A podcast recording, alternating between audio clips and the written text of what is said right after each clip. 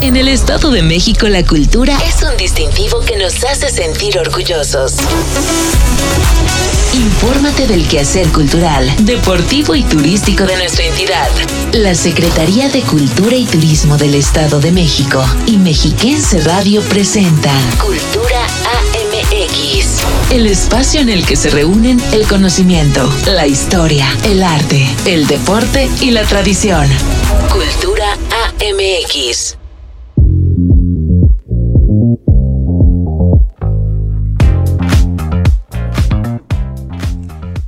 Buena tarde, sea bienvenida, bienvenido a Cultura AMX, programa que producimos entre la Secretaría de Cultura, Turismo y Deporte y Mexiquense Radio. Mi nombre es Belén Iniestra y es un gusto acompañarle hoy, 8 de septiembre del 2023.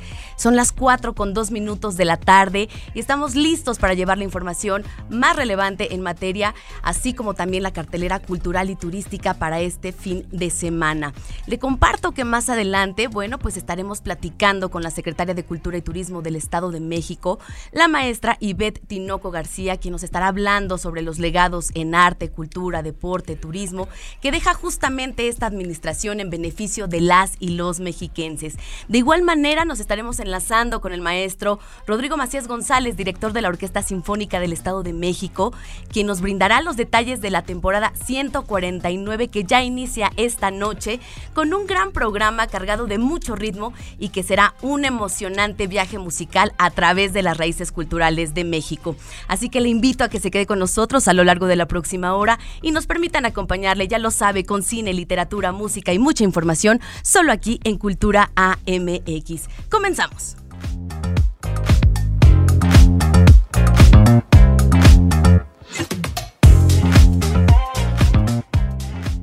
Queremos ser tus amigos. Facebook, Cultura Edomex. Entérate, la nota más relevante de la semana. Y el pasado lunes, el gobernador del Estado de México, Alfredo del Mazo Maza, presentó su sexto y último informe de resultados, en el que resaltó que en estos seis años se impulsó la cultura con la modernización de 48 espacios culturales, reafirmando al Estado como la tercera entidad con más museos del país. En materia cultural, realizamos la intervención más importante de los últimos 30 años, modernizando 48 espacios, entre los que destacan la rehabilitación del Museo de Bellas Artes, la integración del corredor de la plástica mexiquense con museos como José María Velasco, Felipe Santiago y la Casa Estudio Luis Nishizawa, la modernización del Centro Cultural Mexiquense, conformado por el Museo de Arte Moderno, el Museo de Antropología e Historia, el Museo Hacienda La Pila y la Biblioteca Central, así como la apertura del Museo de Numismática y la nueva construcción del Conservatorio de Música y de la nueva Cineteca Mexiquense. En Texcoco construimos el Museo del Deporte y rehabilitamos la Casa del Constituyente. En Nepantla construimos la Casa de Cultura Sor Juana Inés de la Cruz. En Atlacomulco, la Casa de Cultura Isidro Favela. Y en El Oro, el Museo Estatal de Minería, reafirmando al Estado como la tercera entidad con más museos del país. De igual manera, enfatizó sobre las exposiciones, eventos culturales e instituciones musicales y artísticas que han coadyuvado al fomento de la cultura entre las y los mexiquenses. Realizamos más de mil exposiciones y festivales que atrajeron a más de cuatro millones de personas. La Orquesta Sinfónica del Estado de México ofreció 375 funciones que refrendan su importancia para la cultura mexiquense. Con la colaboración de Lisa Carrillo, la primera bailarina de la Ópera de Berlín, en 2019 creamos la Compañía de Danza del Estado de México, que a la fecha ha realizado 174 presentaciones. Con estas acciones, el Estado de México consolida una de las ofertas culturales más completas y profesionales del país. Porque la cultura es lo que nos une. Cultura AMX. En más información, esta semana se presentó el Observatorio Turístico y Artesanal Edomex, OTAEM, un instrumento de consulta y referencia vital para la planificación estratégica de los destinos en la entidad y saberes de las comunidades artesanales. Como parte de las acciones del Gobierno del Estado de México, a través de la Secretaría de Cultura y Turismo y la Universidad Autónoma del Estado de México, y en cumplimiento a la Ley de Turismo Sostenible y Desarrollo Artesanal Estatal, el pasado martes se llevó a cabo la presentación del Observatorio Turístico y Artesanal Edomex. Durante el encuentro, Ivette Tinoco García, secretaria de Cultura y Turismo, refirió que este observatorio será un referente en todo el país, ya que no solo da cumplimiento a la ley, sino se puede observar el comportamiento del turista en el territorio y hace partícipe en la integración de la información a todas y todos los involucrados en el sector turismo entre académicos, estudiantes, prestadores de servicios turísticos, artesanas y artesanos y directores de turismo municipales. El Observatorio Turístico y Artesanal también recupera los saberes de las comunidades artesanales, que a lo largo de muchas generaciones nos han dado identidad. Isidro Rogel Fajardo, director de la Facultad de Planeación Urbana y Regional de la Universidad Autónoma del Estado de México, compartió que el OTAEM es una herramienta no estática, sino dinámica, ya que permitirá alimentar la base de datos de manera continua y la información cartográfica de manera permanente. Refirió que el observatorio tiene algo que lo hace ser importante en todo el país, su atlas, ya que es un ejercicio cartográfico muy bien cuidado desde el punto de vista gráfico, pero principalmente desde la parte geoespacial y estadística. Además, no solo permite ver cómo se desarrollan las actividades turísticas en zonas urbanas, sino también el valor turístico que tienen las zonas rurales de la entidad. Durante el evento se compartió que, a través de este, también se tendrá la oportunidad de visualizar cómo se conectan las carreteras tanto nacionales, estatales, locales y todos los sitios turísticos del Estado de México. Pablo Cicoyela, catedrático de la Universidad de Buenos Aires, Argentina, de manera virtual reconoció el trabajo que hace el gobierno del Estado de México y la OMX, ya que es una herramienta potente que brindará un gran servicio en la generación de políticas públicas, análisis, procesos de investigación y documentales. También será vital en el día a día para las y los turistas, artesanos y prestadores de servicios turísticos. Para consultar más información sobre el OTAEM, visita otaem.domex.gov.mx y disfrutemos del Estado de México, un fuerte destino turístico. Para Cultura AMX Radio, Sinaí Espinosa. Descubre la magia del Estado de México en una experiencia Edomex. Y esta semana te invitamos a conocer la gama artesanal de nuestro estado en las tiendas Casart, donde encontrarás todo lo necesario para vivir una gran experiencia Edomex en este mes patrio. Como parte de los festejos por la independencia de nuestro país, la venta de artesanías alusivas a esta fecha es muy importante para el sector artesanal mexiquense, quienes a través de sus piezas buscan avivar el espíritu mexicano.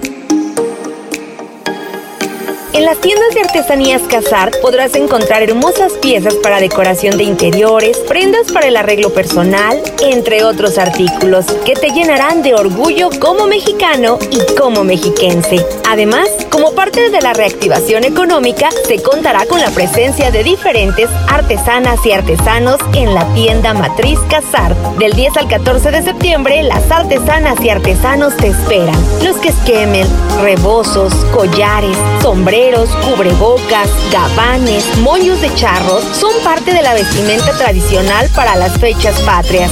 Si buscas una decoración mexicana y linda para tu fiesta, en Tiendas Casar encontrarás papel picado, caminos de mesa, manteles, cestería, que permitirán dar una imagen completamente mexicana a tu hogar. La celebración de la independencia de México es algo que nos une como mexiquenses y como mexicanos. Hoy más que nunca debemos sentirnos orgullosos de nuestro estado porque lo hecho en México está bien hecho. Lo hecho en Edomex está hecho con el corazón. Cartelera. Muestras nacionales e internacionales. Conversatorios. Estrenos y ciclos de cine de la Cineteca Mexiquense en Sala Cinematográfica.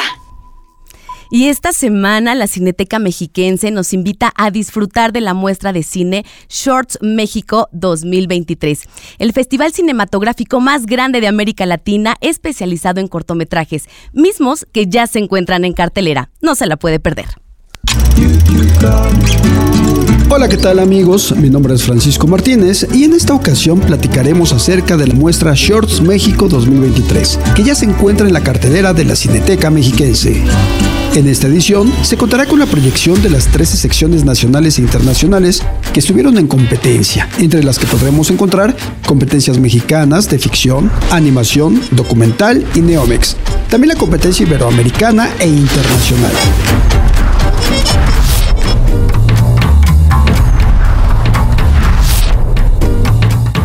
Shorts México es el único festival exclusivo en cortometrajes, por lo que en esta edición se realizará un reconocimiento del trabajo a las personas que hacen posible estas producciones, premiando 11 categorías en las competencias mexicanas de ficción y podremos encontrar mejor cortometraje, mejor director, mejor actor, mejor actriz, mejor guion, mejor fotografía, mejor sonido, mejor edición, mejor música, mejor arte y mejor vestuario.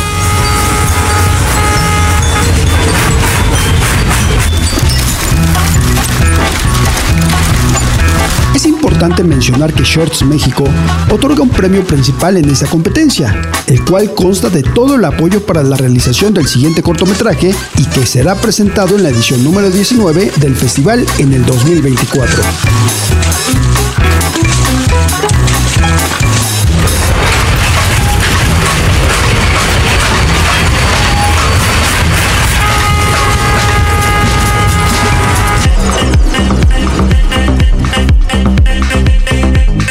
Ya lo sabes, esta muestra de Shorts México 2023 la podrás ver en la Cineteca Mexiquense.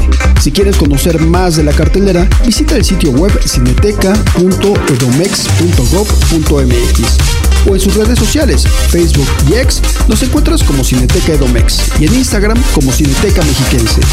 Yo soy Francisco Martínez y esta fue la recomendación de la semana.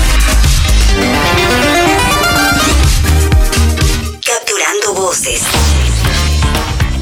Trayectos, noticias e historias de cultura y deporte entre tiempo.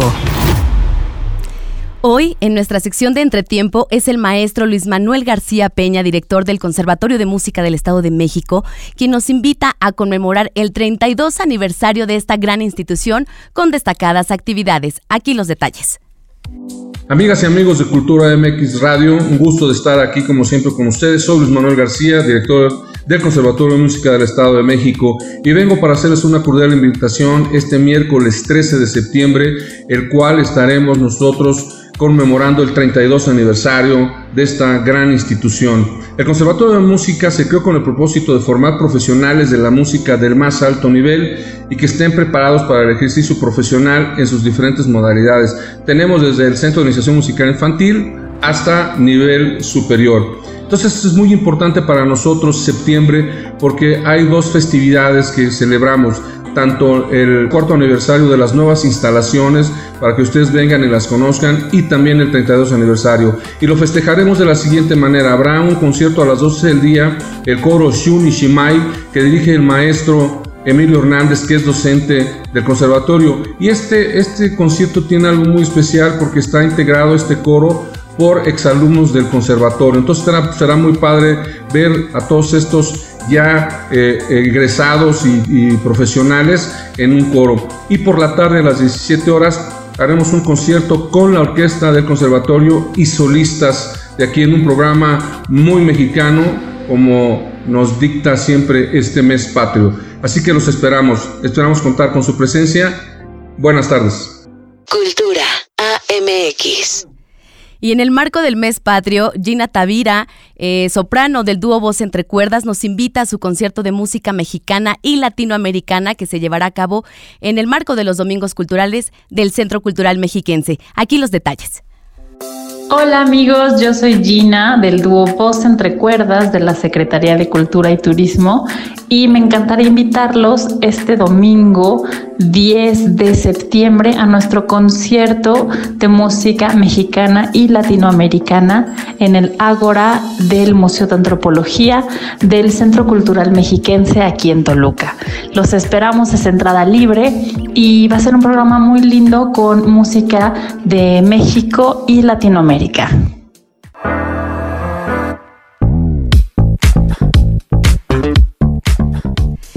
Y es momento de ir a un corte, no sin antes invitarle a que sea parte de nuestra comunidad en redes sociales. Ya lo sabe, en Facebook, X e Instagram nos encuentran como Cultura Edomex. Regresamos con entrevista con la maestra Ivette Tinoco García, secretaria de Cultura y Turismo. No se vaya, regresamos a Cultura AMX Radio.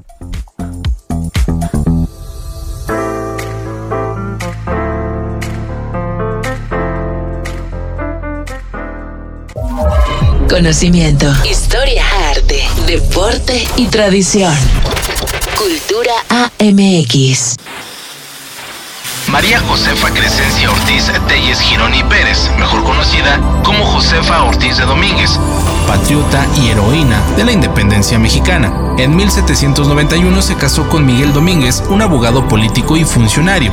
A través de él tuvo acceso a círculos políticos y sociales influyentes. Sin embargo, a medida que crecía su descontento con el dominio colonial español, se involucró en actividades independentistas. En 1810, se unió a un grupo secreto de conspiradores conocido como la Conspiración de Querétaro, que planeaba derrocar al gobierno colonial español y buscar la independencia de México.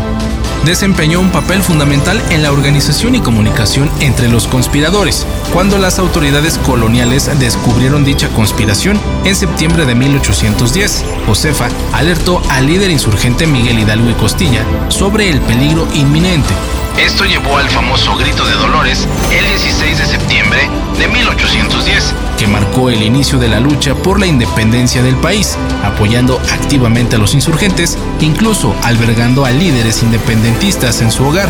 Después de la derrota en la batalla de Aculco en 1811 y la toma de Querétaro por las fuerzas realistas en 1812, Josefa fue arrestada y encarcelada, pero en 1813 logró escapar de la prisión y se unió a su esposo en el exilio en la Ciudad de México.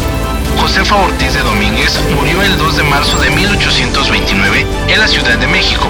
Su valiente contribución a la independencia de México y su papel como informante en el inicio de la lucha la convirtieron en una figura venerada en la historia de la nación. Actualmente también se le conoce como la corregidora, en honor al cargo que ostentaba su esposo y por el cual pudo participar en la conspiración independentista.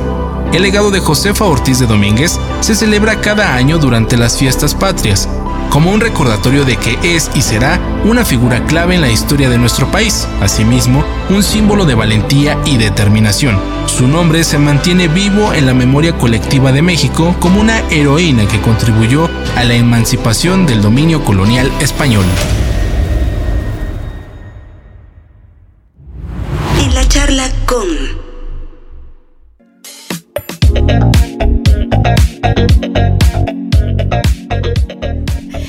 Y como ya le adelantaba al inicio de esta emisión, se encuentra ya con nosotros aquí en el estudio de Mexiquense Radio la secretaria de Cultura y Turismo, Ivette Tinoco García. Secretaria, gracias por estar con nosotros en Cultura AMX. No, al contrario, gracias por siempre difundir parte de lo que se hace en la Secretaría de Cultura, Turismo y Deporte. Y pues nosotros contentos y listos para escuchar todos esos legados, todos esos avances y logros que se han tenido durante esta administración y que bueno, pues quedarán en la memoria de las y los mexiquenses. Yo creo que quienes habitamos este estado tenemos la satisfacción eh, de tener un estado vibrante en materia de, cultura, de turismo y de deporte, que nos hace sentir profundamente orgullosos y orgullosas. Y de manera particular, quienes hemos sido parte del equipo de trabajo de esta Secretaría, creo que con una satisfacción de un deber cumplido en términos generales. Por supuesto que siempre hay retos que siguen por delante. Y al mismo tiempo creo que eh, es importante señalar, por ejemplo, eh, la rehabilitación de más de 50 espacios eh, de infraestructura cultural y deportiva que nos han permitido durante estos seis años también que todas nuestras actividades se puedan desarrollar en óptimas condiciones. La, la, infraestructura que tenemos en ese sentido nos permite ser la tercera entidad con mayor fortaleza en ese sentido después de la Ciudad de México y de Jalisco. Eh, hay que podemos destacar toda la rehabilitación a la red estatal de museos, la rehabilitación a los centros regionales de cultura, a las bibliotecas eh, públicas estatales que permitieron, como decía, tener una agenda muy vibrante, muy activa Y de la misma manera, en el ámbito deportivo, la rehabilitación integral de ciudad eh, deportiva, ¿no? Eh, y también la incorporación de la fosa de clavados, que hoy nos permite tener un centro acuático, uno de los más importantes a nivel nacional. Bueno, eso sin duda que puede ser un espacio de rehabilitación física, pero que motivó mucho a una comunidad artística, que motivó mucho también a una comunidad deportiva y con buenos resultados. Algunos ejemplos, empiezo por los deportivos. Eh, en tanto se estaba la rehabilitación de la infraestructura deportiva, hubo también un replanteamiento de la política en ese sentido empezamos con el, en el octavo lugar a nivel nacional y desde el 2021 el Estado de México se logra posicionar eh, en, el, en, el, lugar número cuatro y eso se ha consolidado en los últimos tres años. Entonces yo creo que eso ha sido como muy muy positivo. Eh, en los recientes Juegos Centroamericanos, la delegación mexiquense, bueno, fue una gran, una gran delegación, pero no solo eso, la delegación mexiquense eh, fue la que más aportó al medallero nacional y Ahorita que ya vienen en octubre los Juegos, Centro, los Juegos Panamericanos, tenemos más de 11 deportistas mexiquenses ya seleccionados y otros tantos participando en los equipos. Hoy, eh, rumbo a París 2024, México tiene cuatro deportistas seleccionados y tres de ellos son mexiquenses. Es decir, hubo un incentivo también en el momento en el que se ve el apoyo institucional, el trabajo coordinado con las asociaciones deportivas y las becas, los, los estímulos, bueno, los resultados. Claro. Y lo mismo ocurrió con la comunidad artística, eh, cuando se empieza todo el replanteamiento de, bueno, primero toda la rehabilitación, viene también un, un, un momento en el que permite buscar la renovación de la propia vocación de cada uno de los museos, justamente, que permite que los visitantes tengan la oportunidad de disfrutar el arte eh, del mundo prehispánico, no toda la parte de la antropología, la arqueología, el, el arte virreinal, eh, el, arte moderno, ¿no? Las ciencias naturales. las ciencias naturales. todos quedaron espectaculares. ¿Sabes qué? Uno de mis favoritos, todos, todos son eh, maravillosos. Bellas Artes, por supuesto. Por supuesto. Eh, el de arte moderno. Pero hay uno chiquito que a mí particularmente me encanta y creo que es para el gusto de todos. Yo he visto muchos jóvenes que van, el de ciencias naturales, que está ahí en el, en el llamado Parque, eh, bueno, más conocido como el Calvario. Es. Es, es, un, es un espacio chiquito pero fascinante en verdad ver todo lo que tiene, donde la naturaleza es la gran protagonista, no es un artista quien expone, sino es la naturaleza misma eh, ahí presentada y es maravilloso. Entonces, bueno, todo, todo esto que se, que se, que se pudo hacer en el, en el tema de la red estatal de museos, se aperturaron nuevos museos, el del deporte en Texcoco, en el Centro Cultural Mexiquense Bicentenario, y también eh, Casa Toluca 1920, se entregó un nuevo museo de la minería, porque el que teníamos era del oro, ¿no? Y ahora es el Museo Estatal de la Minería, que nos da una perspectiva mucho más amplia de cómo fueron los grandes centros mineros a nivel nacional y de manera muy particular en el Estado de México y que una, eh, una actividad que de pronto uno piensa que es cosa del pasado, que es una cuestión del siglo XIX y que nos da la oportunidad de ver cómo sigue vigente esa actividad, cómo el Estado de México participa de manera importante y cómo esa actividad sigue siendo parte del Producto Interno Bruto. Entonces, creo que esos, esos museos, esos espacios nos permiten también tener una mirada distinta a la dinámica política, social, económica que tiene el Estado de México.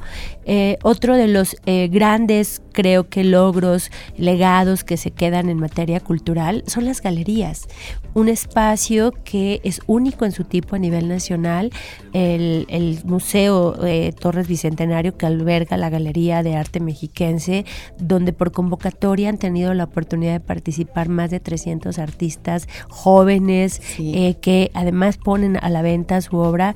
Y decir que una de cada tres obras que se expone se vende. Entonces, también está la, Galería Fundadores, que está en el Parque de la Ciencia Fundadores, y la recientemente entregada en el eh, Parque, eh, en la Plaza González Arratia, que ya integra también el arte digital, donde si alguien está interesado en adquirir un, un FT, pues bueno, puede ir ya y llevarlo a su galería virtual. En fin, creo que en esa materia también muchos logros, festivales, no se diga. ¿no? O sea, recibimos... han dado vida justo también a todos estos recintos, a estos espacios, los centros culturales. Los festivales son importantísimos también. Iniciamos con cuatro que ya estaban muy consolidados, el del Quinto Sol para eh, fortalecer y preservar las tradiciones de los pueblos originarios.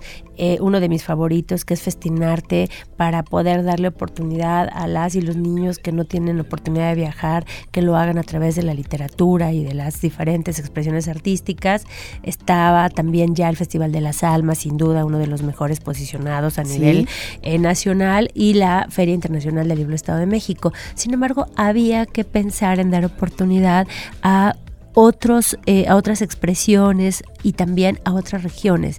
Y en ese sentido se incorporó el Festival de Arte Urbano, que no solo es claro, en Texcoco, que va recuperando también nuevas formas de expresión cultural, de expresión artística, luciérnagas, en Ameca Meca para promover el turismo de la región y que este año nos fue muy, muy bien. Sensacional. Se incorporó WordFest 3.0 como un espacio también de las nuevas, eh, de los nuevos tiempos donde... Las tecnologías. Exactamente. En redes sociales se daban contenidos, seis ediciones de este festival WordFest 3.0. La Feria Internacional Infantil y Juvenil en Texcoco, que es como eh, la antesala de la gran Feria Internacional del Libro del Estado de México, dos ediciones que creo que nos permiten ver que era necesaria también eh, ese espacio y ese punto de encuentro entre escritoras y escritores para un joven eh, público lector. Se, se incorporó Danzatlán, uno de los grandes festivales, yo pienso sin lugar a, dudas que no solamente en México, sino a nivel Latinoamérica, por la eh, cantidad de em, eh, de bailarines y bailarinas de talla internacional que se han dado cita y que nos permiten que sea ya un punto de encuentro de personas que vienen exclusivamente a disfrutar de Danzatlán. Eh, han venido de Quintana Roo, de Chiapas, de Nuevo León, de Chihuahua, de Morelos. Y en ese rubro justamente de la danza, secretaria, es importantísimo destacar la creación de la compañía de danza del Estado de México, así como también la compañía mexiquense de danzas regionales. Creo que esas eh, dos eh, compañías también nos dan un profundo orgullo. La compañía de México, la compañía de, Danza del Estado de México ha sido ya invitada para cerrar o abrir los grandes festivales a nivel nacional. El Festival Internacional de Danza Contemporánea en la Ciudad de México recientemente estuvo cerrando el Festival Internacional de Danza en Morelos. Ha sido invitada a Quintana Roo, a Veracruz y eh, una de las coreografías que tiene esta compañía recientemente se presentó en Alemania, fue la coreógrafa residente Yasmín Barragán a presentarla, entonces creo que se ha posicionado en los cuatro años que tiene de vida esta compañía dentro de las más importantes dentro del circuito nacional de la danza. Y la compañía mexiquense de danzas regionales, que por cierto este 15 de septiembre estará, quienes se den cita en el Zócalo de la ciudad de Toluca, se podrán, podrán disfrutar de esta también recién eh, creada compañía de, de danzas cuyo propósito fundamental es sí tener un mosaico de lo que son los grandes, eh, las grandes danzas, los grandes bailes eh, que caracterizan a, México y de manera particular los que son parte de la cultura viva del Estado de México, las pastoras, eh, la danza de los arrieros, eh, la, del venado, en fin, todas estas que son parte de nuestra propia identidad y que son parte de la cultura, de la cultura viva. Entonces, bueno, ahí está también las dos compañías de danza, la reapertura, no la reapertura, también la incorporación en la agenda de la eh, orquesta y coro del conservatorio que además tienen una rastra impresionante eh, con el público, ahora que estuvieron en Filem, bueno, no cabía un una gran persona. proyecto y justamente de este espacio que también es un legado, el nuevo Conservatorio de Música, este trabajo que también vienen realizando. Claro, el nuevo Conservatorio de Música que nos ha permitido abrir nuevas eh, licenciaturas y nuevos talleres.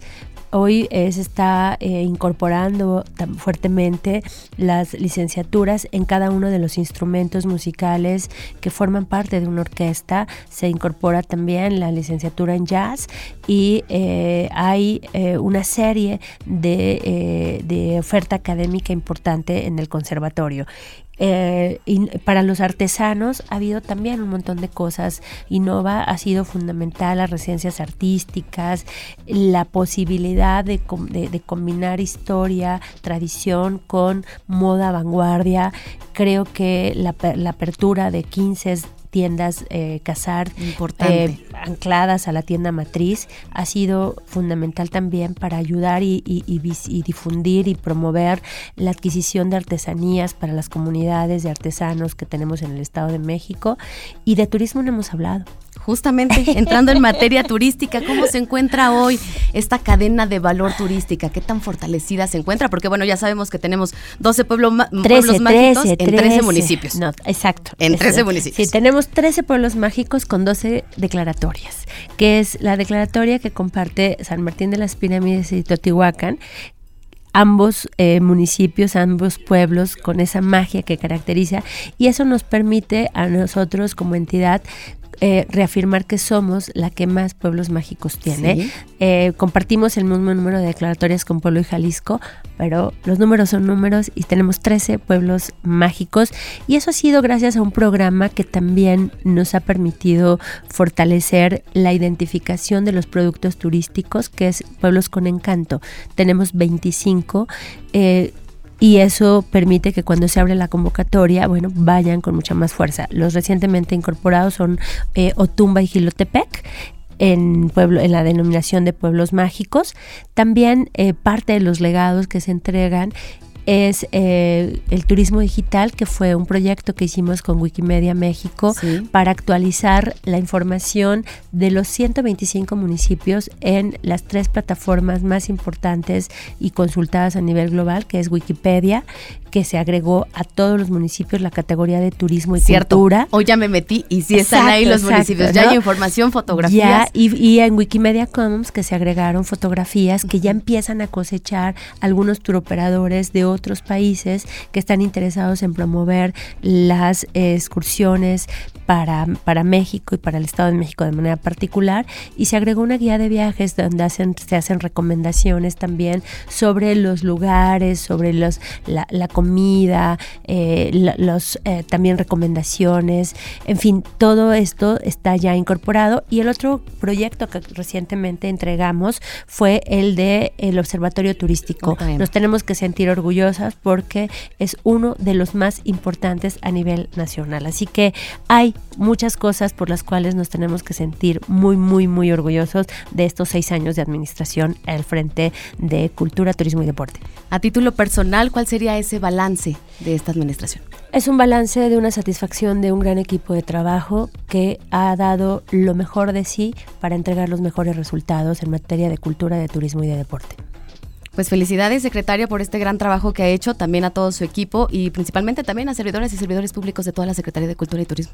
Muchísimas gracias y mañana no se pueden perder el concierto de la. Orquesta Filarmónica Mexiquense. Hoy arranca la temporada 149. del- de la 149 eh, con la OSEM y mañana a las 6 de la tarde en la sala Felipe Villanueva la maestra Gabriela Díaz Alatriste junto con Jenny estarán dando un gran concierto donde si les gusta Nina Simone, Aretha Franklin, Tracy Chapman, Beyoncé, Rihanna, bueno, tienen que ir a cantar mañana Así ahí y hacer vibrar la sala Felipe Villanueva. Los esperamos entrada gratuita un poco antes de las 6 de la tarde para que empecemos de manera puntual. Así es, un gran concierto tributo a mujeres. Redes sociales donde podemos seguir consultando todas estas actividades. Bueno, todas las actividades nos encuentran en Facebook como Secretaría de Cultura y Turismo, en Twitter estamos como arroba cultura edomex, también en Instagram, eh, en TikTok eh, estarán viendo, pero particularmente en esas dos eh, redes sociales es que pueden encontrar parte de las actividades que tenemos y ya se están anunciando también las exposiciones que se quedan en el proceso de transición para disfrute de las y los mexiquenses. Perfecto, aquí estaremos dando cuenta de todas ellas y sobre todo invitando a la gente que nos escucha, a estos seguidores de Cultura AMX. Secretaria, muchas gracias por esta entrevista. Al contrario, gracias a ustedes, los esperamos mañana. Secretaria de Cultura y Turismo, Ivette Tinoco García. Y con esta entrevista, bueno, pues nos vamos a nuestra segunda pausa, no se vaya. Regresamos con más a Cultura AMX Radio.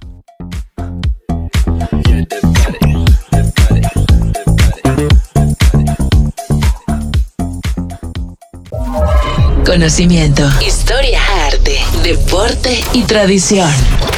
Cultura AMX. Sara García Hidalgo nace día como hoy, 8 de septiembre, pero de 1895 en la localidad de Orizaba, Veracruz. Actriz conocida por su larga y exitosa carrera en la industria cinematográfica y teatral de México perteneciente al grupo de grandes actores de la época de oro.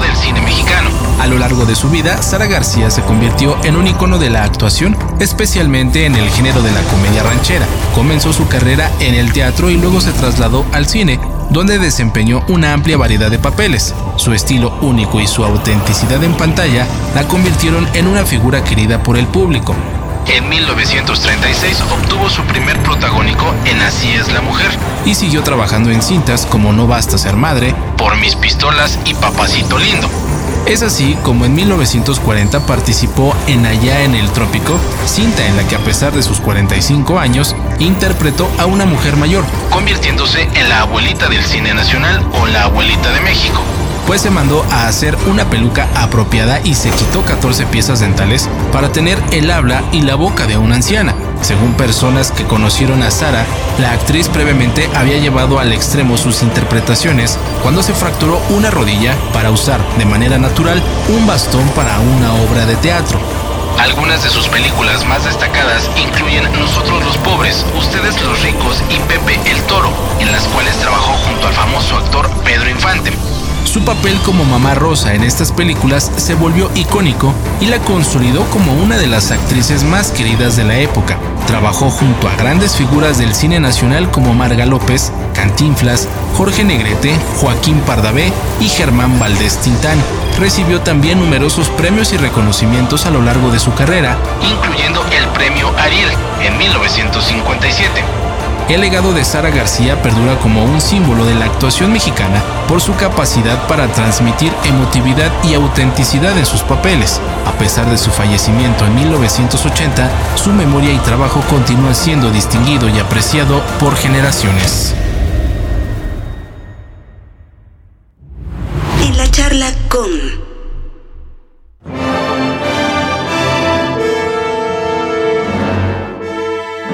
Amigos de Cultura AMX, gracias por continuar en sintonía. Y bueno, pues ahora para conocer lo que nos espera en esta nueva temporada, ya la 149 de la Orquesta Sinfónica del Estado de México, es un gusto enlazarme vía telefónica con su titular, el maestro Rodrigo Macías González. Estimado Rodrigo, ¿cómo estás? Muy buena tarde. Querida amiga, ¿cómo te va? Eh, estoy muy bien y espero tú también y un saludo a tu auditorio. Sí, muy bien y muy contentos justamente de escucharte para que nos des pues todas las sorpresas que estaremos viviendo a lo largo de esta nueva temporada que durará hasta el mes de diciembre. Pero antes, estimado Rodrigo, me gustaría que también compartieras un poco con la audiencia lo que ha sido la Orquesta Sinfónica del Estado de México a lo largo de esta administración, que bueno, está a punto de culminar. Pues mira, eh, ha sido un, un viaje muy interesante, con muchas aristas, con muchas actividades distintas. Yo puedo decirte que puedo decirle al público que la Orquesta Sinfónica del Estado de México se, se diversificó en esta administración, eh, amplió su público, amplió la mm, oferta musical, se volvió más variada eh, a través de pues de muchas iniciativas muy concretas, por ejemplo el eh, Festival de Verano que hicimos a partir del año 2018 eh, con músicas distintas, hicimos música de cine, hicimos jazz sinfónico, hicimos conciertos con música de los Beatles, de Elvis Presley, de Queen, de juegos de video, hicimos conciertos con el maestro Manzanero. Así es. Así que fueron eh, oportunidades que hicieron llegar a la orquesta, además sacarla de la sala Villanueva, llevarla a, espacios muy grandes y, también de acercar a un público nuevo. Hicimos ópera también, diferentes eh, títulos en forma de concierto, en forma escenificada, en los diferentes eh, municipios del estado, en Texcoco, en Huizquilucan, en El Oro, en Tenango del Valle, en Texcoco, en, Toluca, por supuesto. Hicimos mucha música mexicana de compositoras y compositores. Se, comisionaron piezas exprofeso eh, para la orquesta. Durante este sexenio, la Orquesta Sinfónica del Estado de México cumplió 50 años de vida. Así es. De actividad ininterrumpida.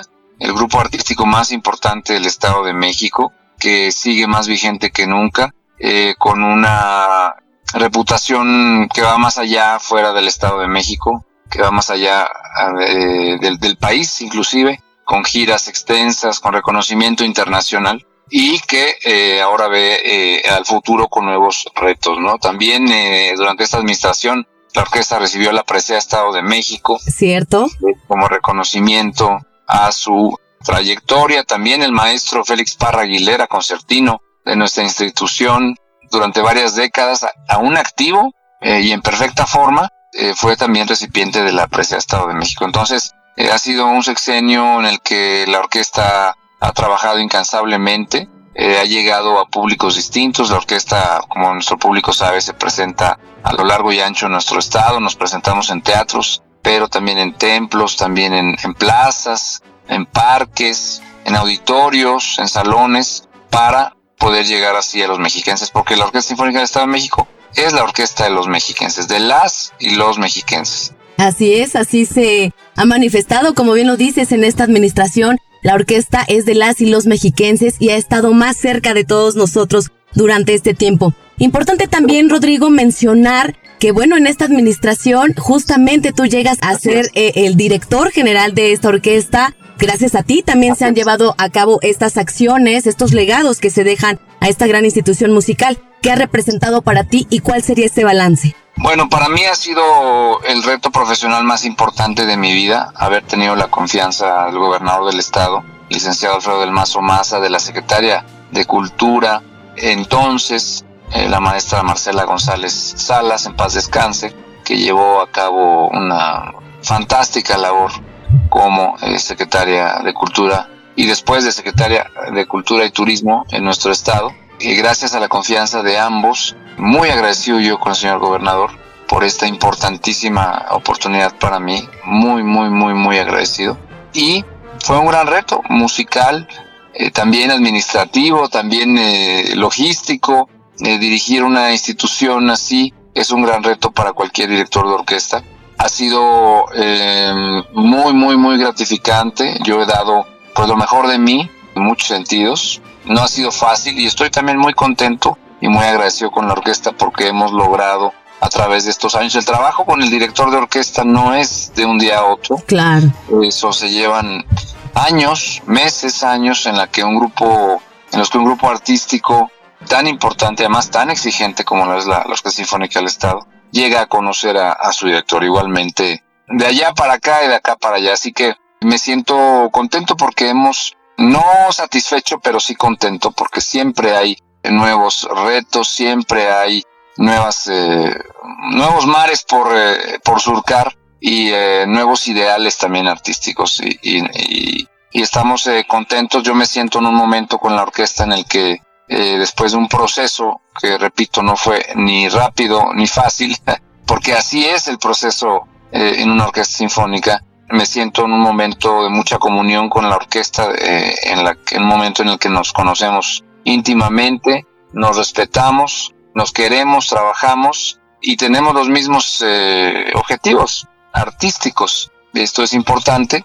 y yo no tengo más que palabras de agradecimiento por esta gran fortuna que me ha tocado vivir al ser el director de esta orquesta. Y toda esa emoción y esa energía nos la transmiten, se nota en cada presentación, en cada concierto, ya sea en su casa, en la sala Felipe Villanueva o en cualquier municipio en el que se presentan. En ese mismo sentido, Rodrigo, esta misma semana, el gobernador mexiquense Alfredo del Mazo Maza, durante su sexto y último informe de gobierno, mencionaba y daba cuenta de estas más de 300 presentaciones que ha tenido la Orquesta Sinfónica y justamente hoy se inicia también una nueva temporada que es la 149. Así es, eh, tenemos esta actividad intensa, eh, nos sentimos pues muy contentos además de que la cultura sea siempre eh, importante en este informe, la música en particular. Y estamos arrancando, la orquesta está iniciando su temporada 149 que tendrá una duración de 15 semanas, bueno, 14 semanas más un concierto navideño en la última semana.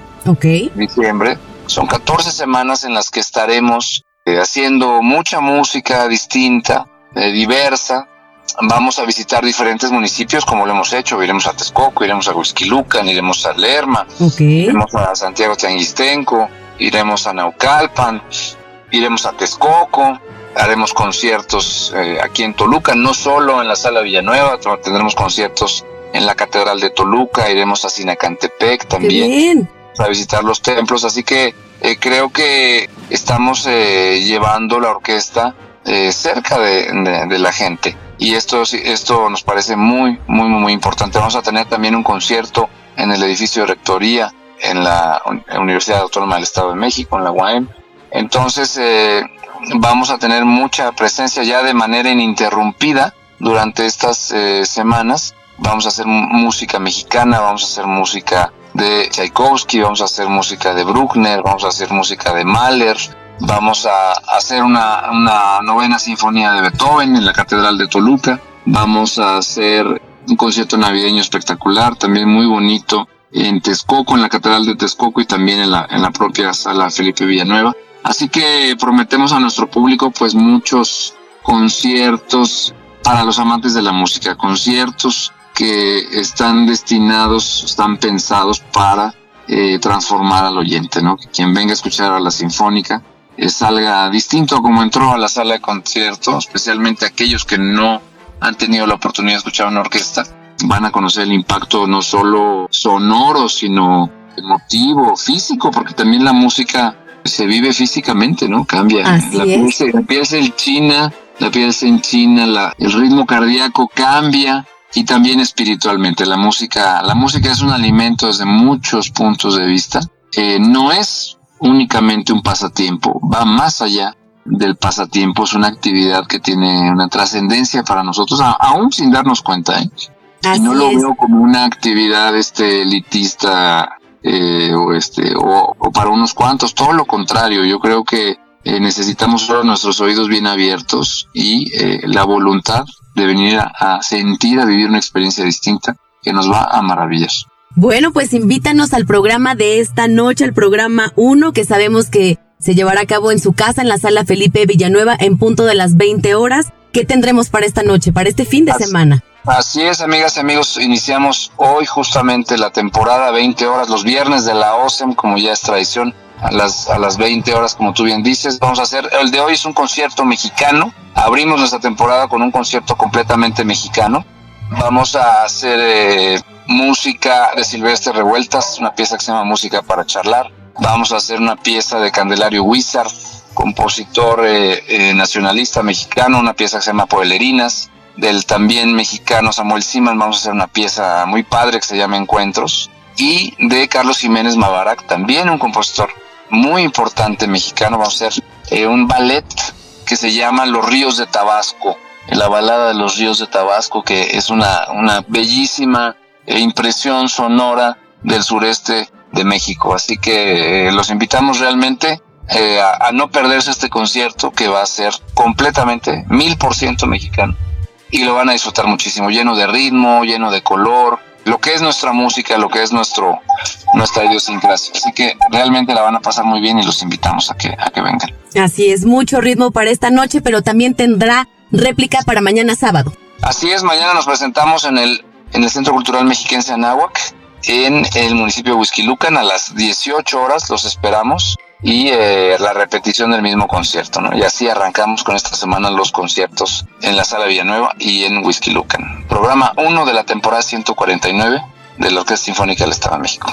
Pues ahí está hecha esa invitación para este primer programa, ya lo decimos, temporada 149, inicia hoy 8 de septiembre, culminará hasta el próximo 10 de diciembre. Rodrigo, redes sociales, ¿dónde podemos consultar eh, los siguientes programas? Pueden eh, seguir en eh, arroba OSEM Oficial, estamos en Instagram, estamos en, Facebook, estamos como Orquesta Sinfónica del Estado de México, estamos en Twitter, también OSEM Oficial, para que sigan de cerca las actividades de esta maravillosa orquesta. Pues Rodrigo, gracias por la información que hoy nos brindas. Felicidades por todo el trabajo que has realizado a lo largo de todos estos años, que sean muchos más y que hoy también sea un gran éxito este inicio de la temporada 149. Gracias, pues hay que darle un fuerte aplauso a esta orquesta porque es un trabajo de equipo yo soy un, un componente más de ese gran equipo que es la Orquesta Sinfónica del Estado de México y cada una de las músicas y de los músicos tienen eh, este reconocimiento y este valor tan importante en el conjunto, ¿no? Las individualidades que forman el equipo que es justamente la orquesta. Los invitamos a seguir pendientes y nos vemos en la noche. Todavía llegan, alcanzan a llegar al concierto de esta noche. Así es, nos vemos en un ratito más. Muchas gracias, Rodrigo. Buena tarde. un fuerte abrazo. Que estés muy bien. Rodrigo Macías González, director de la Orquesta Sinfónica del Estado de México. Y con esta entrevista, vamos a nuestra cartelera cultural. Cartelera cultural. En la cartelera de esta semana le hacemos una cordial invitación al Museo de la Estampa del Estado de México, que por su 36 aniversario ofrece la exposición Eternas Rebeldes, un llamado a las mujeres a través de 65 obras gráficas y una escultura. Cuenta con obras de artistas como Marta Tanguma, Leticia Tarragó y más. No te la puedes perder. No te pierdas la exposición pictórica Eva Cepeda, quien fue la esposa del maestro Luis Nishizawa. Esta muestra logra un merecido reconocimiento a su labor artística, mostrando paisajes y bodegones que ponen en manifiesto su gran sensibilidad. Y para este fin de semana le damos distintas opciones para disfrutar con familia y amigos, así que no se puede perder la Feria del Rebozo en Tenancingo, misma que llevará a cabo su vigésima primera edición, mañana sábado y domingo 10 de septiembre, en la explanada del Jardín Morelos Tenancingo, Estado de México. Una tradición única donde el rebozo es el protagonista, pero además le espera con artesanías textiles y en cerámica, gastronomía típica, juegos mecánicos y eventos culturales y artísticos. No te la puedes perder. La cartelera completa de estas y otras actividades de la Secretaría de Cultura y Turismo puedes consultarlas en www.cultura.domex.gov.mx en el apartado de cartelera cultural o bien a través de nuestras redes sociales, Facebook, X e Instagram, donde nos encuentras como arroba culturaedomex.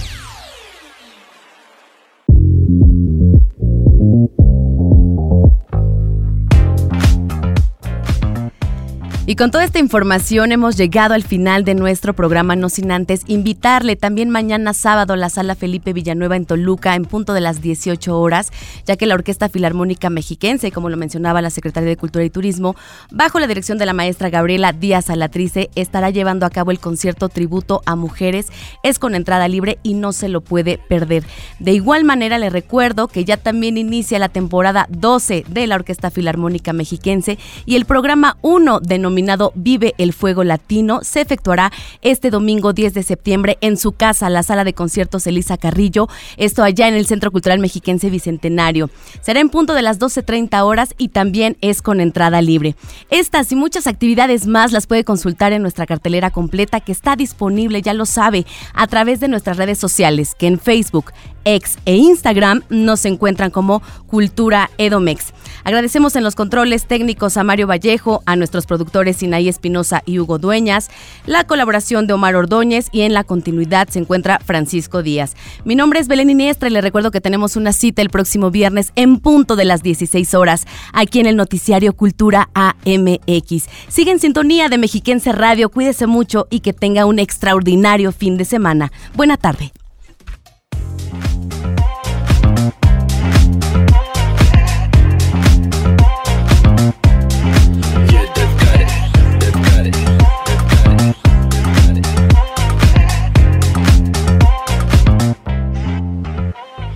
Cultura AMX.